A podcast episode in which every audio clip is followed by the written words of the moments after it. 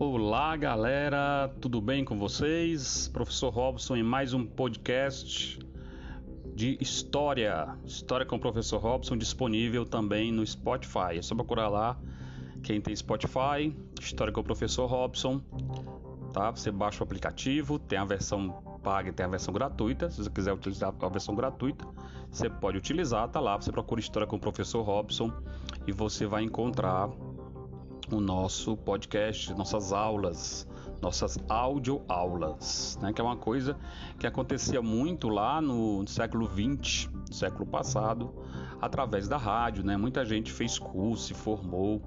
Pode perguntar aos pais de, de, de vocês, né? que era uma, na época era uma grande inovação tecnológica. Teve gente que fez muito curso né? através do sistema de rádio, de áudio. Vamos então dar seguimento aqui ao nosso trabalho. Nós estamos trabalhando, né? O capítulo 7, Povos Indígenas da América. Professor, o que nós vamos tratar no podcast de hoje? Nós vamos trabalhar hoje com a temática da correção da atividade, ok? Então, todos aí com os cadernos abertos, né? Vamos começar então a nossa correção da atividade. No final, eu vou dizer para vocês qual vai ser as atividades da semana, dessa semana agora, tá bom? Tem uma novidade boa que vocês vão gostar, surpresa boa. Bem, vamos lá. É, nós vamos começar a atividade da página 123, 123. Questão 1. Diz assim: As pessoas mostradas a seguir são de diferentes povos da América. Suas fotos podem ser consideradas indícios de que esses povos eram diferentes entre si? Justifique. E aí, o que, que vocês acham, né, pessoal? São três povos indígenas da América e aí, são povos diferentes sim ou não? É claro que sim, né, gente? Resposta sim. Eles podem ser considerados indícios de enorme diversidade de povos que aqui viviam, né? Não só na aparência, mas também nos modos de pensar. Né? E aí, professor Robson, indícios, você falou aí, eles são indícios da enorme diversidade. Quer dizer que indícios é alguma coisa que pode ser, né? Na história a gente trabalha também com base nas teorias, não é verdade? Então a resposta seria sim, podem ser considerados indícios da enorme diversidade de povos que aqui viviam. Tudo bem? A questão 2 dá aí quatro opções. Você vai ler as, as, as afirmações a seguir com atenção. 1. Um, após dominar cidades e povos vizinhos, os astecas constituíram um império imenso. 2. O Império Azteca compreendia o atual México e ia do Oceano Pacífico ao Golfo do México. 3. O Império Azteca era formado por povos com diferentes graus de subordinação aos, astecas. 4. Alguns povos subjugados pelos astecas eram obrigados a pagar-lhes pesados impostos sob a forma de moedas de ouro e prata. E aí, quais são as verdadeiras? A resposta correta é a alternativa A. VVFF. Justificativa: todos os povos subjugados pelos astecas eram obrigados a pagar-lhes pesados impostos, sobre a forma de penas raras, é, de penas raras, pedras preciosas e alimentos, ok? Então a resposta da questão 2 é o item A, VVFF. Tudo bem, gente? Questão 3. Tem um texto né, do conquistador Bernal Dias del Castillo. E você vai ler o texto, né? E ele vai fazer a pergunta. Pergunta A: Quem é o autor do texto? Claro, você já disse que o texto é de Bernal Dias del Castillo. A resposta é: o autor é o espanhol Bernal Dias del Castillo, né? B. A quem o autor está se referindo quando diz ficamos atônitos? Ele está se referindo a ele e aos seus companheiros espanhóis, né, gente? Transcreva o trecho do texto que mostra a surpresa do autor diante do mercado da cidade de Tenochtitlan. Aí você vai transcrever a parte. Quando lá chegamos, ficamos atônitos com a multidão de pessoas e a ordem que prevalecia, assim como a imensa quantidade de mercadoria. Tá bom? D. O que o texto informa sobre a economia e a sociedade asteca? O texto informa que os astecas tinham uma economia diversificada, comerciavam diversos produtos, como metais, mantas, sandálias e outras manufaturas de raízes e fibras de jutá. Tudo bem? Aí você vai encontrar aí na quadra aquela questãozinha que vez ou outra cai no nosso exercício, que é um diagrama para você encontrar as pistas. Muita gente tem dúvida nessa questão, mas é muito simples. Você vai fazer uma palavra cruzada, só que ao horário. Ele te dá as, as palavras e você vai encontrar as pistas. Exemplo: Tenochtitlan. Qual é a pista? 1. Um, nome da capital asteca. Chinampas. O que eram as chinampas? Pequenas ilhas ou canteiros artificiais usados para a produção agrícola. Tlatili, o que era? Era o jogo de bola bastante popular entre os astecas, né, o esporte deles. Mexicas, nomes que os astecas davam a si próprios. Né, os astecas se chamavam também de mexicas, por isso o nome México, né, o país que está lá naquele, naquela região onde era parte do Império Azteca. É, Códice, manuscrito deixado pelos astecas e maias, que conta histórias mitos e tradições de um povo. Cacau, produto da lista de impostos cobrados pelos astecas aos povos vencidos. Cacau, que vocês sabem, é matéria-prima do chocolate, né, gente? E era tão va va valorizado o cacau que era, era um, um, produto da lista dos impostos, né? O, os povos que eram subjugados, vencidos pelos astecas, pagavam na forma de cacau. E na sociedade maia, a semente do cacau era moeda, considerada como uma moeda. Nobres, membros da sociedade asteca que atuavam como sacerdotes, altos funcionários públicos ou militares. Tudo bem, gente? Vamos lá, quinta questão. Identifique a alternativa incorreta e justifique sua escolha. Você ler as, as alternativas vai chegar à alternativa incorreta, que é a alternativa D né? A D diz assim, ó, a indústria tinha grande importância na vida dos maias. A mandioca era a base da sua alimentação. Gente, indústria naquela época, né? Vamos pensar sobre isso, né? Então, o que era, pessoal? Era a agricultura.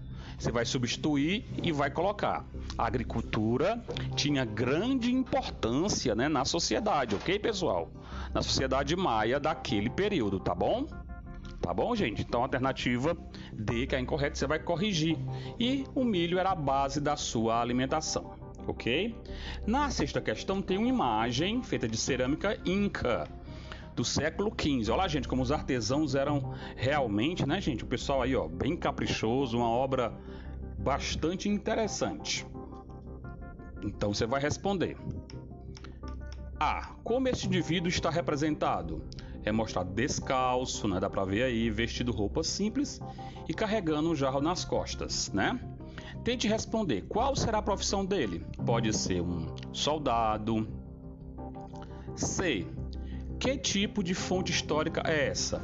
É uma fonte histórica de cultura material, né, gente? É uma imagem.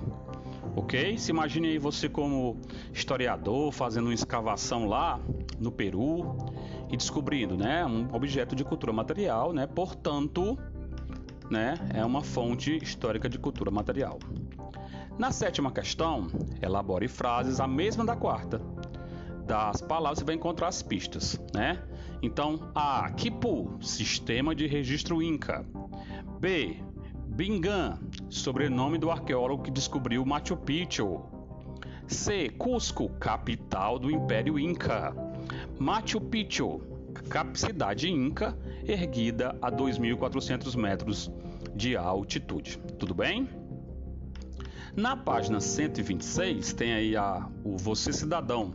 Então você vai ler o texto, né? Você vai ler o texto e ele vai fazer umas perguntas aí interessantes. Por exemplo, a pergunta A: Por que o Quechua foi incluído na lista da Unesco das línguas em perigo. Por quê, gente? Porque é cada vez menor o número de falantes desse idioma, né, gente? Cada vez vai passando o tempo, né? Houve um processo de, de aculturação, né? de domínio, de, de, de dominação. O espanhol é a língua predominante nessa região e aí cada vez menos pessoas falam esse idioma. Por isso que é considerado uma língua em extinção. A segunda questão, letra B, pergunta assim, né? Vamos lá, letra B. Pergunta assim: a língua quechua é valorizada no Peru? Não, não é, né, gente? Né? Continua sendo discriminada segundo o texto. A letra C, em sua opinião, por que o quechua sofre discriminação no Peru? Aí você vai lembrar lá da nossa, nossa aula sobre cultura, lá no início, no capítulo capítulos 1 e 2, da ideia de etnocentrismo, né? Ou seja, os falantes do castelhano, do espanhol, sentem-se superiores aos falantes da de, do quechua. Por exemplo, quando alguém aqui fala errado, né? Por exemplo, falou mim, né? É para mim comer. Aí, não sei se vocês já ouviram essa expressão. Muita gente fala assim: "A minha é índio", como se os índios falassem errado, mas não é. A gente sabe que os índios têm a sua própria língua. Mas ah, muitos de nós, por nos acharmos superiores aos índios, tratamos os índios como seres inferiores. Nome disso é etnocentrismo. Então a ideia é essa, né? Os que falam espanhol lá na região do Peru acham-se superiores aos indígenas que, que falam o quechua, tá bom? E na D, no, no Brasil, há línguas em que, que correm risco de desaparecimento? Pessoal, claro que há. Né? Se vocês pesquisarem aí na, na internet, vocês vão encontrar que há cerca de 1,5 mil, 1.500 línguas indígenas existentes na época de Cabral e que restam apenas 181. Dessas 181 línguas, 115 são faladas por menos de mil pessoas, ou seja, há um processo parecido com o que acontece lá no Peru. Tudo bem, gente? Muito bem. Terminado isso, a gente conclui a correção da nossa atividade, né, galera? E aí fica a atividade para essa semana. Professor, o que nós faremos? Qual vai ser o capítulo? Nós vamos dar uma pausa nos capítulos agora. E a atividade dessa semana, valendo nota, vai ser a nossa gincana junina, né? Professor Robson, ou de uma de uma outra religião, você não vai fazer do ponto de vista religioso você vai fazer do ponto de vista cultural, né? Faz parte da cultura nordestina, independente da sua religião, a junina, que não é apenas uma celebração ao santo, São José, São João, Santo Antônio, não. É uma festa que fala sobre a nossa cultura, sobre a nossa resistência, a nossa capacidade de sobreviver num clima tão inóspito e né, árido como o nosso, né, gente? Então nós vamos fazer, todos os alunos vão fazer pelo menos duas tarefas da gincana, da proposta da gincana, e eu vou repostar logo aqui embaixo do podcast as orientações, né, para você fazer essas du pelo menos duas tarefas, e eu vou considerar essa a, a participação de vocês na gincana como uma das três notas. Você sabe que nós temos três notas. Uma das três notas de vocês na matéria de história vai ser a participação de vocês na gincana junina, tudo bem? Você vai ver lá que tem tarefas que são você escolhe, são seis tarefas, você vai escolher duas e vai participar. Tudo bem, galera? Quaisquer dúvidas, não tem problema, é só me chamar aqui. Me chama se você tiver vergonha de falar no grupo. É até melhor você falar no privado, tá bom? Muito bem, encerramos a aula dessa semana. Desejo a todos uma semana produtiva, de muito estudo. Reforço a necessidade de você criar uma rotina, de você estudar, marcar a hora. Se você não consegue ficar o dia inteiro por conta da sua casa, pelo menos um turno, manhã ou tarde. Reserve aquelas horas só para isso. Resolva as atividades, atualize os, os exercícios, não só de história, mas de todas as disciplinas. Tem gente que não está seguindo é, o, o, nosso ritmo e está alegando, né? Alegando que não está fazendo porque não sabe. Não é verdade, gente. Né? Em dias de, em tempos de WhatsApp, de internet, o acesso ficou fácil. Mesmo porque, no nosso caso aqui do podcast, ele vai ficar no Spotify, mas eu também vou baixar e deixar disponível em áudio comum para vocês no grupo de pais e responsáveis. Tudo bem, galera? Então, um super beijo do tio Robson, felicidades para todos, muita saúde, se cuidem, lavem as mãos, usem as máscaras ao sair, em caso de extrema necessidade e sejam felizes. Até a próxima semana. Tchau, tchau.